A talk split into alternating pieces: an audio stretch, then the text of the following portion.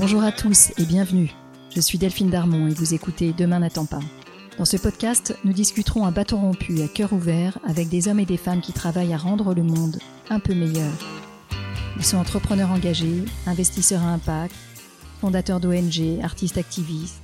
Ils repensent les industries traditionnelles comme la mode ou l'agroalimentaire.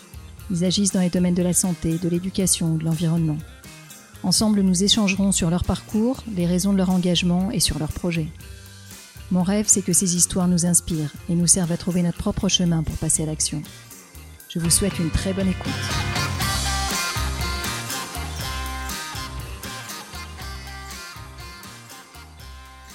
Bonjour à toutes et à tous. J'espère que vous avez passé un très très bel été et que vous attaquez la rentrée plein d'une énergie renouvelée. Pour moi, c'est une rentrée un peu spéciale. J'inaugure la deuxième saison de mon podcast. J'ai lancé Demain n'attend pas en novembre 2020, alors que je rentrais en France après sept années passées en Amérique et que j'éprouvais un vif besoin, instinctif et sans appel, de me rapprocher des hommes et des femmes qui essayaient, chacun à sa mesure, de réparer le monde. Quelque chose qui avait à faire avec les quatre années passées sous l'ère Trump et la conscience de la fragilité de nos démocraties. Quelque chose qui avait à faire avec l'urgence d'inventer un modèle économique qui respecte les limites de nos ressources. Quelque chose qui avait à faire avec l'envie de m'inspirer et de faire partie de ces changements.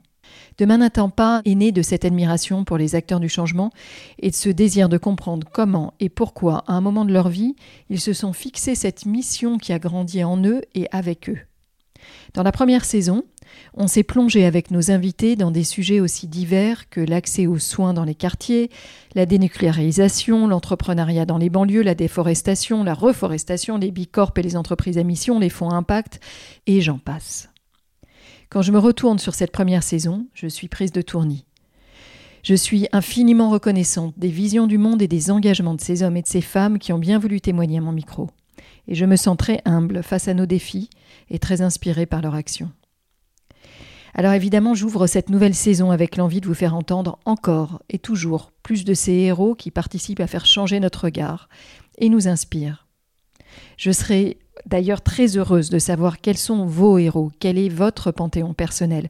N'hésitez pas à m'envoyer un mot et à me suggérer des invités que vous admirez et que vous souhaiteriez entendre à mon micro. Vous pouvez me contacter en DM sur les réseaux sociaux ou à contact à pas.fr. Et puis, comme toujours, si vous voulez soutenir Demain n'attend pas, parlez-en autour de vous et partagez les épisodes qui vous ont plu. Ça m'aide énormément.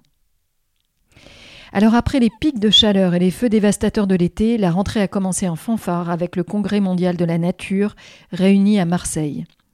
Plus de 1400 organisations gouvernementales ou de la société civile se sont réunies autour d'une unique question. Comment régénérer la biodiversité malade? Pour ce premier épisode de la rentrée, du coup, c'est de toute évidence que j'ai voulu inviter Magali Payen, qui est la tête et le cœur derrière On est prêt, un collectif d'influenceurs qui sensibilise les jeunes à la conscience écologique et les incite à l'action. Dans cet épisode, vous entendrez Magali parler des racines de son engagement, de la responsabilité des médias dans l'invention de nouveaux récits, des raisons qui l'ont amené à réaliser des campagnes de sensibilisation et de mobilisation pour les jeunes, avec leurs porte-parole et sur leurs médias, et bien sûr des solutions que nous avons devant nous pour soutenir la biodiversité. Magali nous parle avec beaucoup d'humilité et beaucoup de sagesse, et je suis sûre que ses réflexions et sa vision vous touchera autant que moi. Je vous laisse en bonne compagnie et je vous souhaite une très belle écoute. À bientôt. Bonjour Magali. Bonjour Delphine. Magali, je suis super heureuse de te recevoir aujourd'hui. On est au Congrès mondial de la nature. Ça fait un petit moment qu'on cherchait à joindre et forcément on s'est retrouvés ici. Euh, tu es euh, productrice à impact, experte en mobilisation citoyenne. Tout le monde te connaît par ta campagne On est prêt, lancée en 2018 qui a énormément mobilisé, on va y revenir. Et puis tu es aujourd'hui en train de relancer une nouvelle campagne, on va y revenir très largement. Avant de rentrer là-dedans, euh, j'aimerais bien que tu me racontes, Magali, c'est toujours une question un peu compliquée, mais que tu me racontes comment tu as grandi, avec quelles valeurs autour de l'engagement et de l'écologie et de la nature. Est-ce que c'est quelque chose qui était présent ou euh, finalement quelque chose que tu as découvert plus sur le tard? C'est quelque chose qui était très présent parce que, en fait, ma maman était, était maîtresse d'école. Et, et, en fait, ça, c'est des choses qu'elle faisait beaucoup avec ses élèves. C'est des, des expériences biologiques, en fait. alors, je sais que maintenant, on n'a plus le droit de faire ça, mais à l'époque, donc, on, on, allait à l'étang, on prenait des œufs de tétard, et puis on regardait comment les, les tétards se transformaient en grenouilles, en crapauds, et puis après, on les relâchait dans la nature. Et ça, c'était fascinant. On faisait la même chose avec les escargots, avec les coccinelles. Et, en fait, j'avais vraiment une fascination pour ça, d'autant plus que j'étais fille unique. Et que pour moi, bah voilà, euh, il y avait une vraie relation avec, euh, avec les animaux, il y avait l'émerveillement, le jeu, et c'était quelque chose que, qui m'était très cher. Donc quand j'étais petite, je me souviens que je voulais être vétérinaire, avoir un poney et un hippocampe. Voilà tu t'es dirigé dans tes études finalement dans, des, dans un secteur qui était plus éloigné que tu ne l'aurais pensé euh, enfant de la nature et, euh, du métier de vétérinaire. et tu as été un peu moins entouré d'hippocampes. Il me semble que tu as, fait des études dans une école de commerce et que tu as commencé derrière dans les médias. Est-ce que tu peux nous parler de cette première orientation? En fait, en première, J'étais bonne élève et mon médecin de famille m'avait conseillé de faire des tests de personnalité et de QI pour savoir comment m'orienter. Et donc j'en ai fait dans deux endroits. Et en fait, dans les deux endroits, ils m'ont dit, en fait, vous pouvez un peu faire euh, ce que vous voulez. Vous avez une fibre très altruiste. Donc on vous propose l'humanitaire. Et, euh, et, moi, je sentais le gros piège là-dedans. Je me disais, oh là là, sacrificiel, ça va. Ma mère a déjà suffisamment donné. Donc euh, hors de question que, que, je, enfin, voilà, que je, tombe dans les mêmes travers qu'elle, que j'admire aussi beaucoup par ailleurs. Euh, la deuxième chose qui est apparue dans ces tests-là, c'était la fibre entrepreneuriale et la volonté de, de, mener des projets. Enfin, voilà, ce côté très proactif.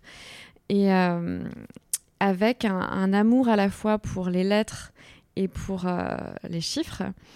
Et donc, en fait, ils m'ont, ils m'ont au départ très orienté vers Sciences Po. Et en fait, il n'y avait pas assez de maths pour moi. Donc, euh, le côté entrepreneurial, plus cet équilibre entre euh, la philosophie, la littérature et les maths, ça a donné du, du commerce. Tu as été une victime de l'orientation française, comme beaucoup de monde, moins, moins inclus. Tu as choisi, euh, choisi la prépa pour l'excellence et les matières euh, sans, avoir, sans voir le, le, métier vers lequel ça t'amenait. Mais c'est pas grave parce que quelque part, ton métier aujourd'hui réconcilie exactement les points de force que tu décrivais enfant. Euh, projet, et en même temps altruisme. Euh, donc c'est intéressant de voir comment est-ce que tu es, es finalement assez vite revenu. Tu m'arrêtes, pour moi, une de tes premières expériences a été un biopic qui au final n'est pas sorti mais qui a été une, expérience longue et donc marquante autour de Mohamed Younous, qui est le, père du microcrédit monté par Christian de Boisrodon, qui est le, père du journalisme de solutions en France. Euh, et qui a monté Reporter d'Espoir et euh, Spark News, qui est une, espèce d'agence de presse pour, euh, pour faire, donner à entendre enfin les solutions dans les médias français. J'imagine que comme première ou toute, enfin une, une, des premières expériences, ça a été quelque chose de très marquant. comment est-ce que ça t'a façonné? Alors effectivement, en première, j'ai suivi ces conseils d'orientation, mais en fait, le, déclic, il est apparu assez tôt chez moi sur le fait que je voulais être productrice et productrice à impact. Je crois que c'était avant mes 18 ans. C'est-à-dire qu'en prépa, j'ai fait des rencontres et, en fait, ça s'est révélé que, la, production, c'était mon truc. Et euh, c'est effectivement quand j'ai rencontré Christian et Nicolas que j'ai réussi à mettre des mots sur le fait que je voulais être productrice de cinéma à impact. Parce que pendant cette expérience, avec eux, euh, euh, donc j'avais déjà fait au préalable un premier stage dans, la production cinéma, mais c'est vraiment avec eux que hum, j'ai découvert Reporter d'espoir, donc le journalisme de solution, que j'ai découvert aussi Participant Media aux États-Unis, qui était le premier studio de production à impact. Et en fait, le mix de tout ça m'a fait me dire ah bah oui, en fait c'est ça, je veux faire des films qui portent des messages et qui mobilisent les gens. Avant, j'en avais une préscience euh, intuitive. Euh, c'est-à-dire que dans mon stage précédent chez Telma Film, je, discutais avec, euh, avec David Gozland, euh, enfin David Poirot, qui est le fils de, Christine Gozland. je discutais avec lui de, de ces interactions entre l'art et puis la population, la sociologie et le cinéma. Et donc, en fait, je les ai rencontrés après ce premier stage que j'avais fait, fait dans la prod. Eux n'avaient jamais fait de production cinéma, donc étrangement, du haut de mes 17 ans, j'étais plus en avance que sur le sujet. Et, euh, là, j'ai rencontré Nicolas Jourdier dans un café. Il m'a raconté le projet. J'ai trouvé ça canon.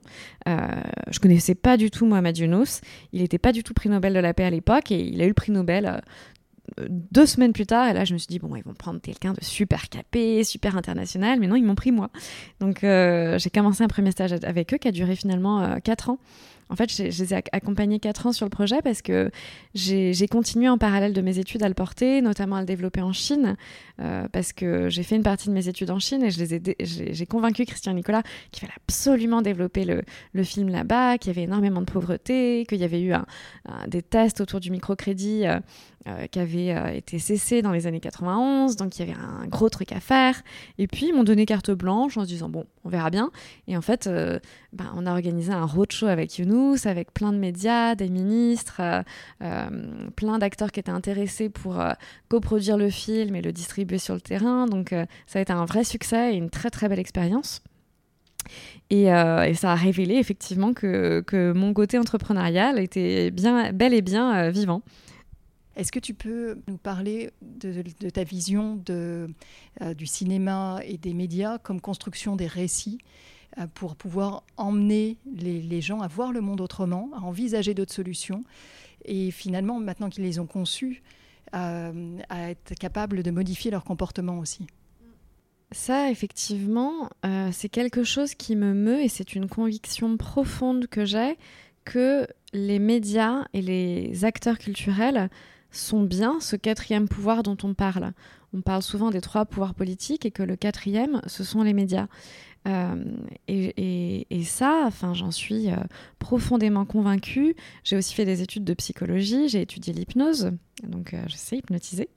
Et, c'est cet outil de la communication, en fait, il est beaucoup plus puissant que ce qu'on peut percevoir de prime abord. Et j'ai aussi beaucoup étudié donc les, mécanismes de l'inconscient. Et, en fait, tout ce que véhiculent les médias, les, les, les artefacts euh, culturels, c'est, c'est quelque chose qui nous, qui nous drive et dont on, on n'a pas euh, forcément conscience de, la, puissance avec laquelle ça impacte nos vies. Donc en fait, j'ai vraiment voulu rentrer dans ces mécanismes-là et voir comment on pouvait inventer ces nouveaux récits qui sont si utiles et si urgents de réinventer aujourd'hui, euh, ce que j'appelle moi les utopies lucides. Euh, parce qu'aujourd'hui, je considère qu'on est vraiment à la fin d'un paradigme de société et que on peut pas en fait commencer à construire un nouveau monde si on commence pas d'abord par l'imaginer. Voilà. Quels sont pour toi les euh, peut-être quelques films qui, illustrent bien cette capacité à réinventer le monde? Alors moi, je fais deux catégories de, de films dans ceux qui m'intéressent. Il y a pour moi les films d'engagement qui, qui dénonce et puis qui propose une action euh, immédiate. Et puis il y a les films d'anticipation qui sont des utopies ou des dystopies et qui euh, souvent des dystopies d'ailleurs voilà et c'est que exactement ça du côté des utopies sont encore beaucoup trop rares mhm. donc sur le, le cinéma d'engagement on a énormément d'exemples et moi, le film qui m'a fait euh, vraiment prendre conscience du dérèglement climatique, c'est La onzième heure, produit par Leonardo DiCaprio, sur la mort des océans très tôt, c'était 2007-2008, euh, non? 2008. Et, hum, et, en fait, Sispiracy, aujourd'hui, c'est une redite de la 11e heure. Donc il y a des films comme ça qui, euh, qui m'ont énormément marqué. Il y a eu vraiment un, avant et un après. Et ensuite, sur les, les utopies lucides, euh, je n'en connais pas à date. C'est-à-dire que pour moi, Demain, de Cyril Dion, est aussi un film très fort mais montre des actions qui, qui, existent déjà et qui mériteraient d'être euh, d'autant plus développées. Donc il est vraiment à la frontière, mais, euh, mais l'équivalent des dystopies à la Mad Max n'existe pas. c'est tout un champ cinématographique qu'il faudrait développer. Vous avez d'ailleurs signé une chronique avec Cyril Dion et d'autres d'autres personnes importantes dans le cinéma d'aujourd'hui à l'occasion du Festival de Cannes pour promouvoir ce, cinéma qui est en capacité à nous faire réimaginer l'avenir. Euh, c'était ça l'objectif? Au Festival de Cannes, en fait, euh, ça s'est fait en deux temps. En 2019, avec Cyril Dion, on a lancé un premier appel aux professionnels du cinéma pour justement mettre au centre de leur scénario et de leur film ces utopies lucides, donc en prenant leur responsabilité de leader culturel. Et euh, j'ai fait venir cinq jeunes activistes, parmi lesquels Adélaïde Charlier, qui est très connue en Belgique, Vipulane, qui à l'époque avait 15 ans et qui est devenu le personnage principal du film de Cyril Animal, Camille Etienne, qui était la porte-parole euh, On est prêt. Et, euh, et en fait, ça a été le cœur de l'appel de ces jeunes qui étaient dans une, grande détresse et puis une très grande authenticité euh, et qui, qui ont demandé à l'aide euh, aux, professionnels du cinéma. Donc on a fait euh, une montée de marche et surtout une conférence de presse où il y avait une alternance de, de, prise de parole entre ces jeunes et des professionnels du cinéma. Et où, en fait, les jeunes ont fait chialer toute la salle. quoi. Et à la fin, il y avait tous ces professionnels qui, qui nous demandaient euh, ce qu'on pouvait faire, euh, quoi mettre en place pour, euh, pour changer les choses. Détresse parce qu'ils se sentaient très seuls dans leur combat. Ils demandaient un, un soutien, en fait, une, un porte-voix de la part du monde du cinéma. Ouais, c'était les paroles de, de Vipulane, soyez nos porte-voix.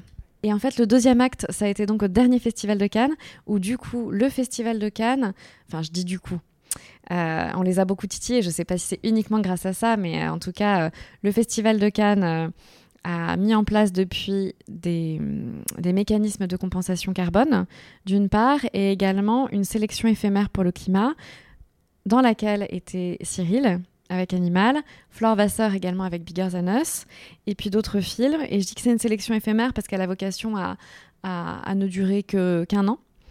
Et, euh, et ça, c'était quand même une grande victoire. J'aimerais bien revenir un petit peu sur ton parcours et sur, sur ce qui t'a amené à créer euh, On est prêt, et puis ta société de production euh, qui justement raconte, crée des, crée des véhicules pour porter ces messages. tu rentres chez Canal, tu travailles un petit bout de temps quand même hein, chez Canal et notamment, ouais, notamment justement sur la Chine. Euh, et puis à un moment, tu vas, le sentiment que j'ai en regardant d'extérieur, c'est que c'est que tu as senti une, espèce de désaccord entre ton métier à Canal et, et l'envie de porter tes, tes, valeurs et de faire de, de l'impact le cœur de ta vie professionnelle. Est-ce que c'est, est-ce que j'ai raison dans ma lecture? Tout à fait. Euh, ouais, ouais. En fait, en 2015, j'étais de plus en plus anxieuse euh, sur ces problématiques de, climat. C'est d'abord le climat qui est arrivé, puis la biodive. Et, euh, et en fait, euh, je me demandais où était ma, place. Et j'ai hésité un temps à complètement quitter le, monde des médias pour me dédier à l'activisme. Et, finalement, c'est Olivier Courson, quand il a quitté le groupe, qui, qui était donc le directeur de Studio Canal, qui m'a proposé de monter un studio à impact avec lui. Et je lui ai dit, euh, enfin fabuleux. sauf que moi j'avais vraiment décidé d'arrêter avec le cinéma parce que pour moi c'était des cycles de production beaucoup trop longs, 3 ans, 4 ans, 5 ans, voire plus.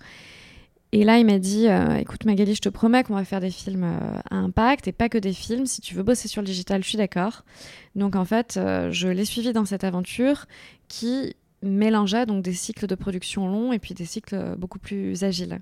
Et, euh, et à cette époque-là, j'en avais pris conscience parce que j'avais euh, euh, eu un rôle assez central dans le développement du groupe Canal Plus sur, sur tout l'aspect digital, donc le développement des chaînes YouTube, ce qu'on appelle les multi-channel network, l'impact que pouvaient avoir les influenceurs sur YouTube, Instagram, tout ça. Et, et donc, j'avais déjà décidé en fait de, faire d'Internet mon outil principal et, la transition s'est faite en deux temps, puisqu'il y a eu cette, euh, aventure avec Olivier Courson, qui a duré un temps. Euh, finalement, lui est retourné en, politique. Quand Emmanuel Macron a été élu, euh, il a été appelé par Édouard Philippe. Et donc, moi, j'ai décidé à ce moment-là de prendre un petit peu de temps pour moi. Et, et ensuite, ce projet, en fait, qui naissait depuis mes 17 ans, s'est concrétisé. On sent bien comment ça rassemble à la fois tes compétences et, tes, savoir-être, savoir-faire qui étaient identifiés dès que tu étais euh, toute petite, en fait, dès, l'enfance. Euh, est-ce que le, travail sur le digital, est-ce que ça répondait aussi à un besoin d'avoir des, résultats en termes de sensibilisation, mobilisation assez rapides au vu de l'urgence climatique et de l'impossibilité en fait de mettre cinq ans à sortir un film. Tout à fait. Pour, c'est exactement ça. Et avec le web, en plus, tu n'as pas euh, toutes les contraintes que tu as avec le cinéma. que sont les budgets, c'est-à-dire que tu peux faire des choses à beaucoup plus petite échelle en termes de, de, budget. Et en fait, je, trouve que le cinéma peut être très ingrat parce qu'avec Internet, tu peux toucher des millions de personnes euh, en ayant eu une idée euh, il y a deux semaines, tandis qu'avec le cinéma, tu peux travailler sur ton idée pendant cinq ans et, euh, si tu touches plusieurs millions de personnes, c'est quand même assez rare.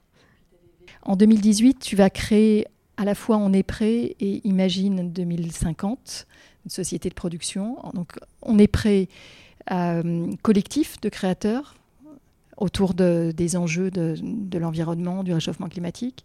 Et, euh, on va le voir euh, là, de, la protection du monde animal.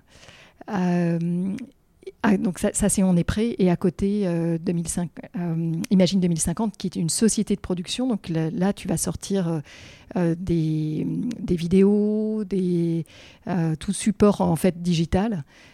qui va être capable de mobiliser et de, de sensibiliser et de mobiliser en particulier des publics euh, jeunes, avec une façon de parler qui était radicalement différente de ce qu'il y avait à l'époque quand on parlait d'environnement. Est-ce que tu peux nous dire pourquoi est-ce que tu as créé ces deux jambes et, euh, comment est-ce que tu étais... Euh, ça nous donne l'impression que dès le début, tu étais très solide sur qui tu voulais toucher, comment t'y prendre. est-ce que tu peux me, élaborer un peu là-dessus?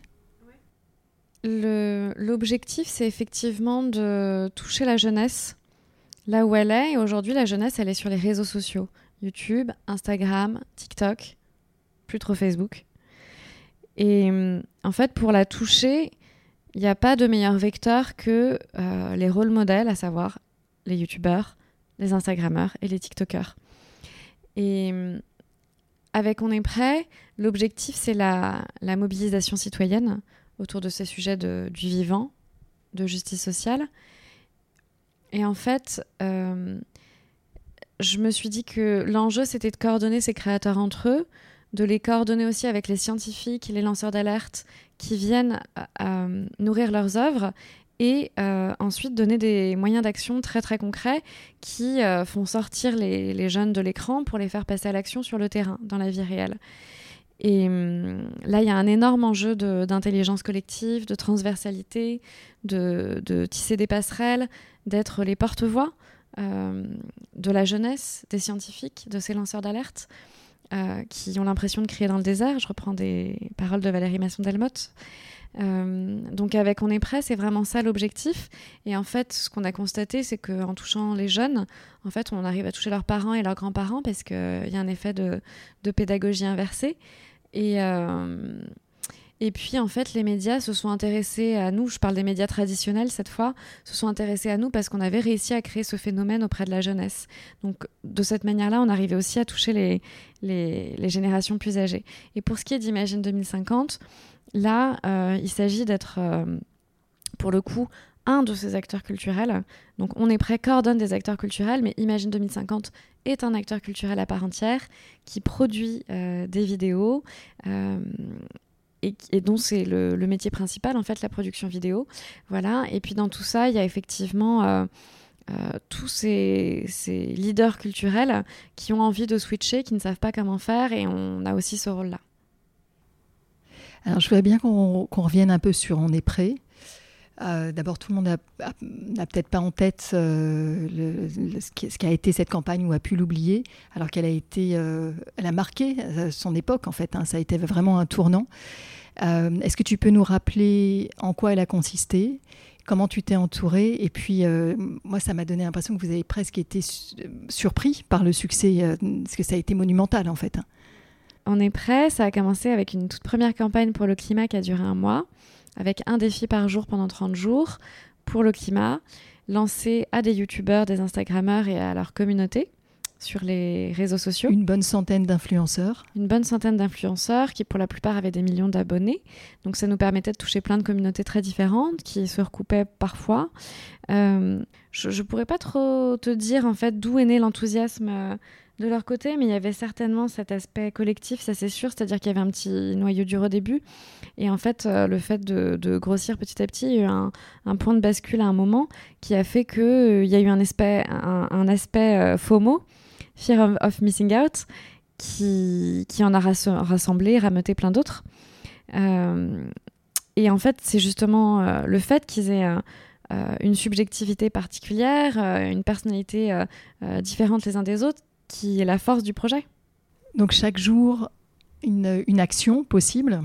Donc on voit comment tu passes de la sensibilisation à, à mettre en mouvement, tu mets en mouvement ton, audience.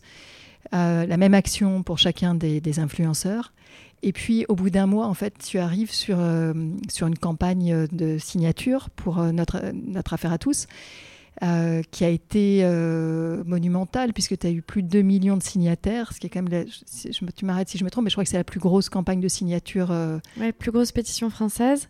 Et donc, euh, c'était à l'occasion de l'affaire du siècle, donc ce procès contre l'État pour une action climatique, qui a été initié par notre affaire à tous, Marie Toussaint, Valérie Cabanès, et elles ont rassemblé trois ONG qui étaient Oxfam, Greenpeace et la FNH.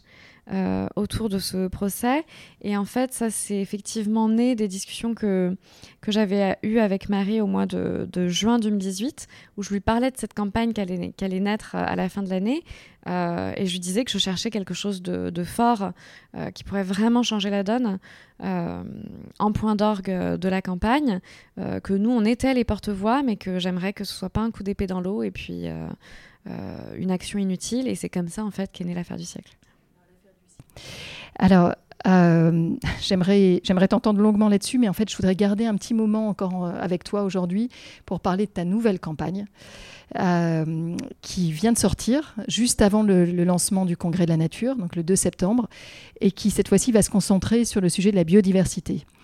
Alors, on parle beaucoup des sujets, enfin beaucoup, jamais assez, mais en tout cas, il y a quand même une, on, on, en, on, entend bien parler des problématiques de, de, réchauffement climatique, beaucoup moins des sujets de biodiversité. Euh, est-ce que tu peux nous dire pourquoi est-ce que ce sujet-là était important pour toi et pourquoi est-ce qu'on devrait tous s'en emparer? Ben En fait, tu as, répondu toi-même à la question. C'est que euh, la biodiversité et la sixième extinction de masse, en fait, euh, est aussi pré préoccupante, voire plus que, que le dérèglement climatique, selon les scientifiques les deux sujets sont, complètement liés. Euh, et quand on regarde les neuf limites planétaires, on, voit qu'en fait les scientifiques considèrent effectivement que qu'il y a une énorme alerte sur la, sixième extinction de, masse. Et euh, l'objectif de cette campagne, c'est de la mettre à l'agenda médiatique dans un premier temps, puis économique et politique. Et je dis médiatique dans un premier temps parce que, à mon sens, en fait, euh, ce sont les victoires culturelles euh, de ce type-là, euh, comme l'affaire du siècle, qui mobilisent les, les, les politiques et les, les économiques, euh, enfin les, chefs d'entreprise, parce qu'ils s'adaptent à ce qu'ils euh, pensent euh, que le public attend. Et bien sûr, important pour nous tous. Donc il y a d'abord un effet de prise de conscience sur ce sujet qui est peut-être moins, moins, un peu moins présent. Et et pourtant, euh, et pourtant crucial. Est-ce que peut-être pour euh, les gens qui nous écoutent, qui sont, qui sont moins sensibles à ce sujet-là, euh, est-ce que tu peux rappeler ce qui est en train de se passer concrètement en termes de, réduction des espèces et, de l'impact que ça a pour l'homme? En termes de réduction des espèces, là, il y a plus de 60% des vertébrés qui ont disparu en France. Il y a plus de 700 espèces en voie de disparition sur le sol français. Il y a l'UICN, donc les, scientifiques de la biodiversité, qui vont publier ce soir la, liste rouge des animaux en voie de disparition euh, euh, qui ne cesse de s'allonger. Et euh, notre objectif, c'était d'attirer l'attention sur ces animaux qui vivent à côté de, nous et qu'on ignore complètement. Je, je, pense aux, dauphins au large des côtes françaises, aux lynx dans, les montagnes françaises, à la pipistrelle, qui est une petite chauve-souris trop mignonne, qui mange euh, les moustiques et les hannetons, qui eux-mêmes euh, euh, dévorent les forêts. et donc, on avait vraiment envie de d'ouvrir les yeux sur, sur ses voisins, euh, D'où un test de personnalité qu'on propose qui donne un animal totem. Moi, je suis le chardonneret élégant. Toi, je sais pas si tu as déjà fait ton test. Et, en fait, une fois qu'on a notre animal totem, on, apprend à le connaître et surtout à le protéger. Et, euh, donc, euh, moi, j'apprends plein de choses sur le chardonnay élégant et, au détour des conversations, par exemple, je me suis retrouvée hier avec un, champion de, de, boxe de France euh, qui m'a parlé spontanément du chardonnay élégant parce qu'on a vu une perruche passer. Et je lui dit ah espèce invasive et en fait c'est lui qui m'a parlé de cet oiseau et il m'a fait un cours de, de 30 minutes sur euh, sur cet oiseau, à quel point euh, son grand-père lui avait transmis cet amour, et bon, bref. Et, euh, et, et, je sens chez les gens que ça provoque un, élan d'affection, un élan d'amour, d'émerveillement, et, euh, et, des émotions pures et sincères. Et, c'est vraiment le deuxième objectif de la campagne, en fait, c'est ce réémerveillement. Et, et raviver ce lien, cette flamme qu'on a au contact des animaux et de la nature d'un point de vue plus, global. Et euh, l'enjeu, c'est le troisième enjeu, c'est d'expliquer qu'en fait nos destins sont complètement liés parce que si le sauvage s'éteint, on s'éteint également. Et un, autre chiffre, c'est que hum, sur la masse de, des mammifères sur Terre, en fait, il reste plus que 4% d'animaux sauvages. Les 96% restants, ce sont à 60% du bétail et à 36% des êtres humains. Donc 4% d'animaux sauvages pour réguler tous les écosystèmes, forêts, océans, j'en passe, qui nous permettent de respirer, qui nous permettent euh, d'avoir une, terre en bonne santé, qui permet de, faire euh, euh, grandir des aliments, de faire pousser notre nourriture, nos vêtements aussi, puisque nos vêtements sont faits à base de coton. Donc en fait, sans ces animaux, il n'y a plus ces fonctionnalités essentielles à notre existence. Alors je vous incite tous, tous ceux qui nous entendent, à aller sur KissKissBankBang et à soutenir ta campagne. Zone sauvage. Zone sauvage. Et quand on soutient Zone sauvage, on soutient six associations partenaires avec lesquelles tu travailles. L'ASPAS et Athénas principalement. L'ASPAS pour acheter des terres et, et les réensauvager, parce que la disparition des habitats naturels est la première cause de disparition des animaux. Et la deuxième association principale, c'est le centre Athénas, qui soigne des animaux sauvages et euh, qui est la seule habilité en France à s'occuper du lynx. Voilà, ce sont les, deux associations principales et on en a quatre autres sur lesquelles il est super important pour nous d'attirer l'attention, que sont l'OPI, euh, qui s'occupe des insectes, la SFEPM, des mammifères, Itsasarimas, qui s'occupe euh, des cétacés, Rivière Sauvage, des droits des rivières et notamment du saumon. Le saumon atlantique est en voie de disparition également. Alors génial, et je mettrai bien sûr tout ça dans les notes de l'émission, comme ça on pourra aller voir directement. Magali, je sais que ton temps est précieux et que tu dois nous quitter. J'ai deux petites questions avant de te laisser filer. Une première qui est euh, à, qui, tu aimerais passer le micro? Euh, tu sais que Demain n'attend pas, c'est des personnes inspirantes et engagées, quel que soit le sujet de l'engagement. Euh, aujourd'hui, à qui tu, voudrais, qui tu voudrais mettre en lumière Très bonne question. Euh, c'est spontanément des noms de femmes qui me viennent en tête. Euh, je pense à Lucie Lucas, Marie Toussaint, Valérie Cabanès, Marine Calmet, euh, qui sont nos partenaires sur les campagnes, parfois nos marraines, nos porte-paroles. Je pense principalement à, à elles. Sur les quatre, il y en a trois qui défendent les droits de la nature, la reconnaissance du crime d'écocide, et c'est quelque chose qui me tient énormément à cœur. Et ma dernière question, euh, est-ce que tu as un livre ou un film qui t'a particulièrement marqué? On en a évoqué quelques-uns, notamment La 11e heure, mais euh, tu vois, qui, que ce soit euh, une œuvre militante ou pas, d'ailleurs, mais que tu aimerais partager avec nous aujourd'hui celui qui me vient, c'est Le féminisme ou la mort de Françoise Daubonne, qu'elle a écrit en 74. Et en fait, c'était un peu ma, grand-mère, Françoise Daubonne, puisqu'elle euh, c'est une très très proche amie de, mon père. Euh, et d'ailleurs, le, livre est dédié à mon papa. Et, en fait, euh, c'est la première à avoir posé ces questions d'écoféminisme. Et c'est très étrange dans mon parcours parce que c'était une, très chère amie à moi. En fait, je reviens sur ses pas, sur ses traces, ce qui n'était pas du tout prévu au départ. Et je, je l'ai fait au départ sans me rendre compte. Intéressant. Et on revient au début de l'émission, comme quoi l'enfance est toujours fondatrice. Magali, merci infiniment pour euh, cet échange et merci pour ton, de nous avoir livré ton parcours. C'est passionnant. Merci Delphine. Et bonne chance pour ta campagne. Sur unesprêt.com. Un grand merci de nous avoir écoutés jusqu'ici. J'espère que cet épisode vous a plu. N'hésitez pas à nous laisser vos commentaires ou suggestions d'invités sur Instagram. Enfin, si le podcast vous a plu, allez vous abonner et notez-le 5 étoiles bien sûr sur Apple Podcast. Vous pouvez même demander à vos amis, à vos enfants, à vos voisins, aux amis de vos amis, aux voisins de vos voisins, de mettre une note au podcast. C'est comme ça seulement que Demain n'attend pas gagnera de la visibilité et sera trouvable sur les plateformes. Alors je vous dis à très bientôt pour un nouvel épisode.